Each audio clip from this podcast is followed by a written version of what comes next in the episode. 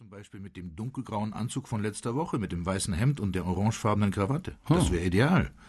Es gibt nämlich verschiedene Wirkungen von Farben, die man bei so einem Auftritt beachten sollte. Ja, von der Wirkung der Farben habe ich auch schon mal was gehört. Aber lass mich bitte mit der Herbst- oder Sommertypen-Methode zufrieden. Das ist doch eher was für Frauen, oder? klar, klar, damit kenne ich mich auch gar nicht aus. Es gibt aber ganz klassische Businessfarben, die man bewusst einsetzen kann.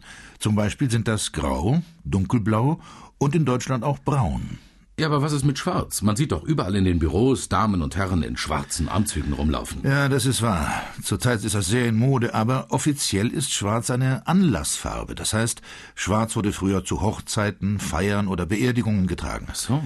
Wenn du heute im Business schwarz anziehst, grenzt du dich eher von deinen Mitmenschen ab, weißt du? Schwarz verleiht Würde und Autorität und wäre für einen Erstkontakt, bei dem sich der Kunde öffnen und Vertrauen gewinnen soll, nicht geeignet. Auch wenn es gerade modern ist, gut beraten bist du damit nicht. Hm. Wie Jill Sanders sagte, eine kleine Todsünde mit einer großen Wirkung. okay, also schwarz wirklich nur dann anziehen, wenn ich wirken muss. Hm, bei Vorträgen ist schwarz aber angemessen, oder? Auf jeden Fall. Da steht man allein auf der Bühne und sollte auch gesehen werden. Äh, noch ganz kurz aber zu den anderen Farben. Dunkelgrau ist weniger autoritär als Schwarz und man ist damit mehr im Hintergrund. Sprich, man nimmt sich zurück, weißt mhm. du? Perfekt für Erstkontakte oder sogar Vorstellungsgespräche. Mit Dunkelblau liegt man auch immer richtig. Denkt da nur an die Finanzwelt. Blau hat den Ruf, vertrauenerweckend und korrekt zu sein. Hat aber auch den negativen Beigeschmack von wenig Kreativität. Stimmt, das ist irgendwie langweilig. Aber mit einer modernen Krawatte geht's vielleicht. Was aber gar nicht geht, ist braun, oder? Ich meine, wer trägt schon einen braunen Anzug? Na, das stimmt nicht ganz. Braun ist in Deutschland und auch in anderen Ländern durchaus eine übliche Businessfarbe. Im Gegenteil sogar, mit Braun wirkt man unkompliziert, nett und freundlich, strahlt Sicherheit aus und erweckt Vertrauen.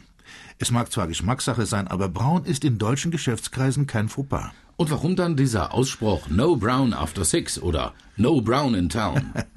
Also dieser Ausspruch bezieht sich nur auf die Schuhe. Man sollte keine braunen Schuhe nach 18 Uhr tragen. Aha. Wenn du also weißt, dass du abends nach dem Büro eingeladen bist, wählst du am besten gleich morgens die schwarzen Schuhe.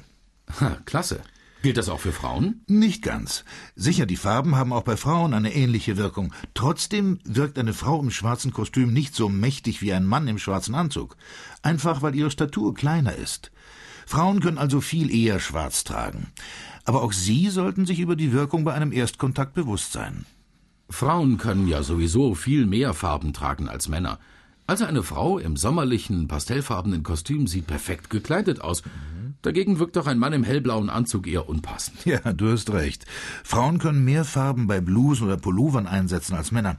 Aber auch sie müssen, je höher sie in der Hierarchieleiter nach oben steigen, zunehmend dezenter auftreten. Tja, das äußere Erscheinungsbild ist eben immer noch ausschlaggebend für die Beurteilung der menschlichen Qualitäten und beruflichen Fähigkeiten.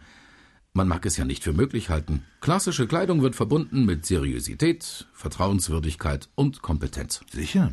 Menschen fühlen sich durch unpassende Kleidung anderer gering geschätzt, egal ob man absichtlich oder unwissentlich ein Signal sendet. Deshalb solltest du für morgen daran denken, dass die Bewertung durch den Betrachter das Entscheidende ist. Also denk daran, wie dein Kunde dich morgen sieht. Wie wirkst du auf ihn? Und lass nicht dein Gefühl entscheiden, was du morgen früh anziehst. Gut, die Farbe habe ich jetzt, und ich werde darauf achten, dass mein Hemd auf jeden Fall heller ist als die Krawatte.